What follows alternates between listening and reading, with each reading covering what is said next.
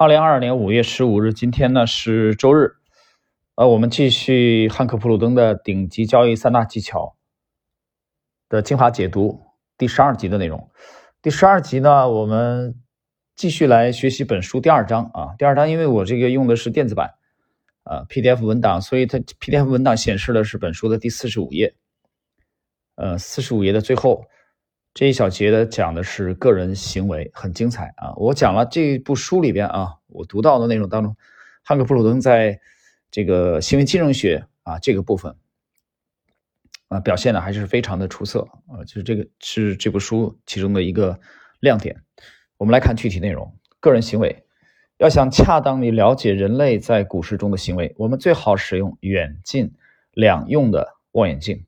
在远处，我们能看见希望、恐惧、贪婪、理性在影响交易者的成功机会。我们从远处能看见大众投资者是如何通过自己的行为，导致了整个市场的行行为。这两个视角的联系太紧密了，几乎无法分割。但是为了说明情况，我们把个人和大众分开。在他最喜欢的书《股票作手回忆录》中，埃德温·勒菲弗观察到。投机者最大的敌人总是来自自身，也就是感到乏味。人的本性会感到希望和恐惧。在投机过程中，当市场对你不利时，你每天都在祈祷明天时来运转，结果你亏得更多。同理，缔造帝国的先驱者在遇到逆境时，同样或多或少也需要同盟军。当市场对你有利时，你又害怕第二天利润没了，你就提前出场了。恐惧让你无法赚到你本应该赚到的钱。成功的交易者必须战胜这两种内心深处的本能。交易者必须逆转这两这种天生的冲动。在充满希望的时候，交易者必须感到恐惧；在感到恐惧的时候，交易者必须充满希望。他必须对亏损越来越大的可能性感到恐惧，对利润越来越大的可能性感到充满了希望。投机者的致命敌人是无知、贪婪、恐惧和希望。让我们先放大交易者的缺点。缺点当然是指妨碍实现持续利润的态度和行为。这些态度和行为来自交易者个人的背景、信念、交往。一旦意识到了，交易者是可以避免或控制这些情绪陷阱的。啊，各位，以上是第二章的啊，这个小节就是个人行为的第一部分的内容。他引用了这段，直接引用了埃德温·勒菲弗的《股票作手回忆录》当中的原文啊。呃，最后的汉克·普鲁登这段有一个点评啊，很好。他说的是这些态度和行为来自交易者的个人背景、信念、交往啊。一旦意识到了，交易者是可以避免或控制这些情绪陷阱的，但前提条件呢，是你必须得意识到。啊，等会儿呢，我们会去看一下本书，它提供了一个呃很简短但很精彩的一个案例啊。案例一就是克服无知。下个小节，在开始下个小节之前呢，我我这里谈一句感想啊，就是他谈到了你的态度行为其实取决于你的背景、信念和交往啊。这其实让我想到了最近的事儿啊，最近的这一年吧，呃，半年大半年到现在。其实几个事情，我觉得其实是一个很好的，呃，我们把事儿往小了说吧，至少你的朋友圈是可以做减法的啊。什么事儿呢？比如说，呃，那个，呃，徐州的事儿，对吧？然后呢，就是俄乌的事儿，啊，三月这个。是今年的这个一季度啊，俄乌的开火这个事儿啊，你发现几个事儿啊？当然还有我们身边的事儿啊。为了我们节目能顺利的发出来，嗯，你你懂就行了。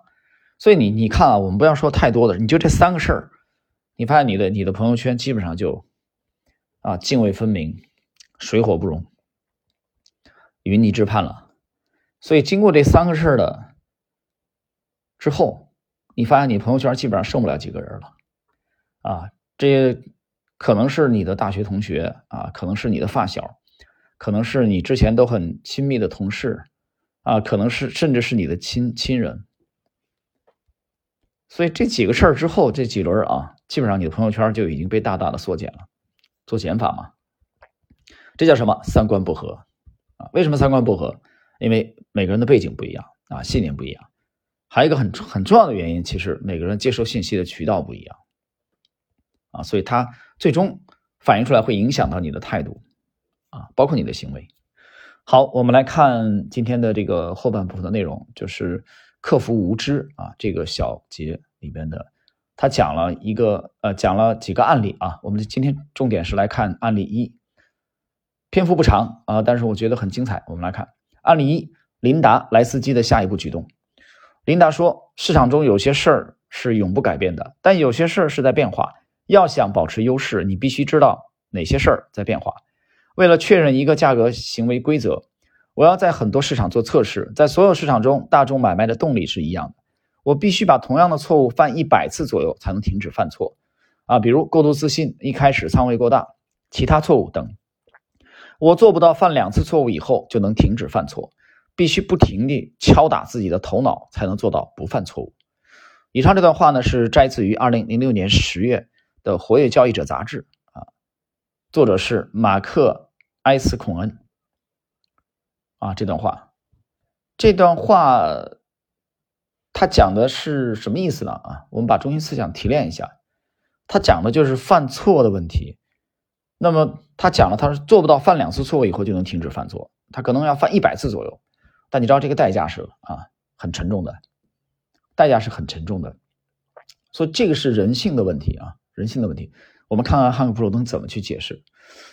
勒菲弗把无知列为头号敌人，聪明的、教育背景良好的、成功的企业家常常会在股市里面翻跟头。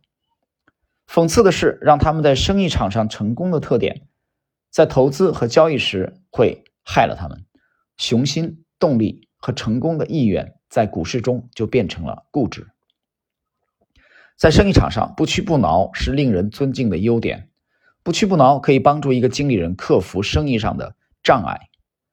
同样的特点在市场中就会导致交易者死不认错，不知道调整仓位，放弃自己的雄心和动力，似乎太违反本性了。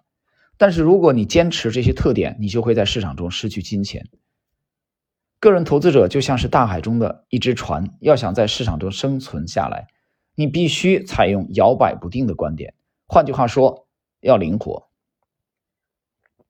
呃，很精彩，这段很精彩啊！我解释一下，他他这个翻译说用摇摆不定的观点，我觉得这个翻译的不太好啊。说老实话，我觉得翻译的不好，可能会给一些初级的读者啊造成歧义其实作者这里讲的是保持灵活性。那么他举的例子就是在实业当中很成功的一些企业家啊，进入股市以后，由于自己的偏执啊，不屈不挠，他把在企业上啊，在创业或者经营当中遇到困难永不退缩啊，啊这种执念固执带到了交易场中，啊就会导致他死不认错。这这一段写的非常刻画的 非常的形象，而且是很有代表性的。很有代表性。其实我们分析一下，他为什么不认错啊？在做实业很优秀的人啊，进入这个交易这个行业以后，为什么不认错？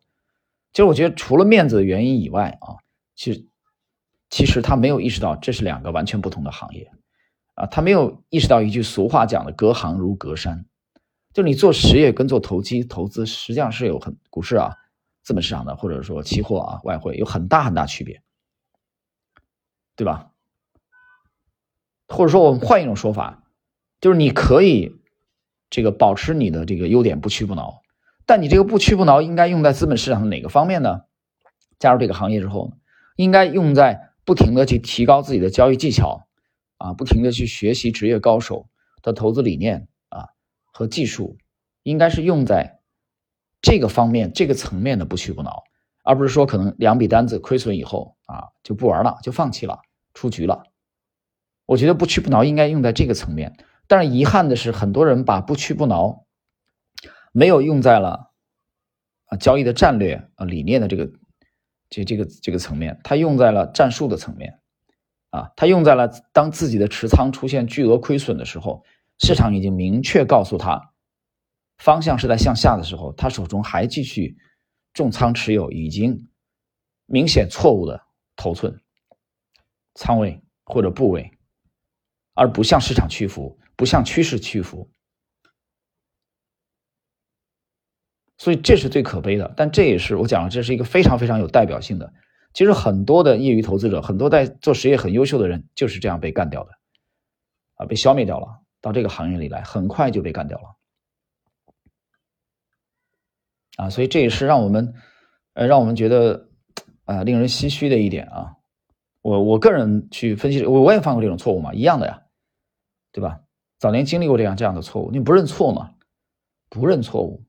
那巴菲特讲过一一句话啊，就是他说，当你发现你身处洞穴的时候，就你陷在洞里了，你第一步要做的是什么？停止挖掘，你别再挖了嘛。你越挖，你不是陷得越深吗？这个如果在生活中我们都懂这道理。对吧？你掉掉到坑里了，你还继续挖，你不是傻吗？你不会这么干，是吧？但是在交易中，在股市当中，你就会这么干。所以很多人认为说，交易啊，跟股市、跟生活是完全割离开来的，这种想法本身也是有问题的。那么，另外一句话 讲的是什么意思？就是一旦你发现正在犯错误，那你马上停止，stop，停下来，承受这个错误的代价。这个在当时看来可能是很痛，对吧？可能一只手没有了，或者一只胳膊没有了，啊，或者一条腿没了，但你的身子还在，就你绝大部分本金还在。而这种在当时看起来，啊，似乎是很痛苦的决定，其实事后往往可以挽救你。这一段类似的话，应该是段永平讲的。所以什么时候认错呢？当你发现错误的时候，立即认错，你你的代价反而是最小的。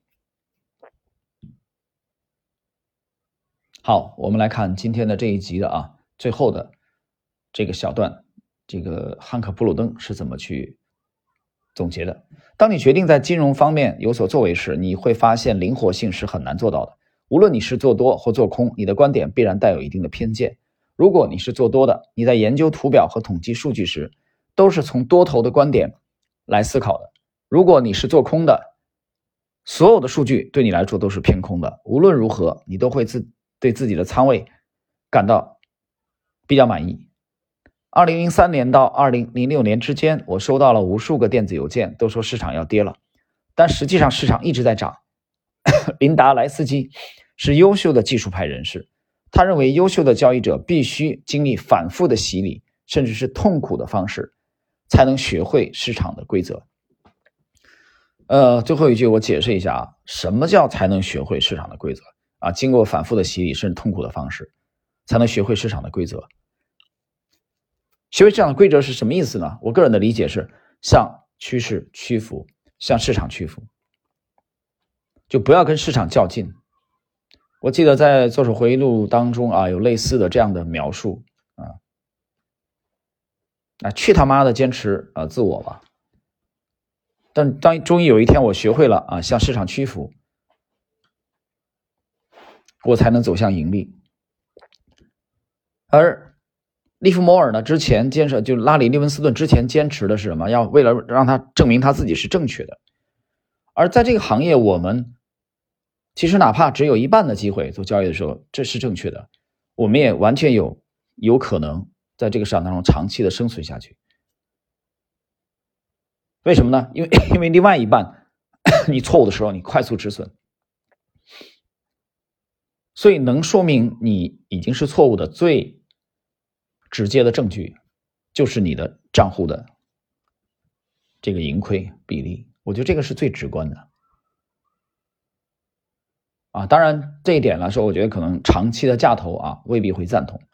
当然，我们我们这个体系内，现在我们围绕主要讲啊，你不像八芒那个体系，八芒体系肯定不一样嘛，他做价投的嘛。长持的，长持的过程中可能会有大幅度回撤的，对吧？你回撤百分之五十、六十都有可能的，那个逻辑又不一样了，它偏左侧嘛，对吧？我们现在这个趋势派的汉克·普鲁登的这派，我们是是趋势派，要讲的是顺应市场，所以你不要给搞混了啊，别搞混了啊！你把你把这个你把苏州菜啊跟川菜啊混一起，这饭就没法吃了，它就不是一个味儿啊。一个是甜口的，一个是麻辣口的啊，这就串了，所以这点大家要要明白，它有它是有这个前提条件的。好了，时间关系，我们今天的第十二集啊，顶级交易三大技巧的精华解读内容就到这里。下一集啊，第十三集 我们介绍案例二啊，他举了这个约翰阿尔卡特巨亏的啊这个交易期权交易的这个案例。好，今天我们就到这里。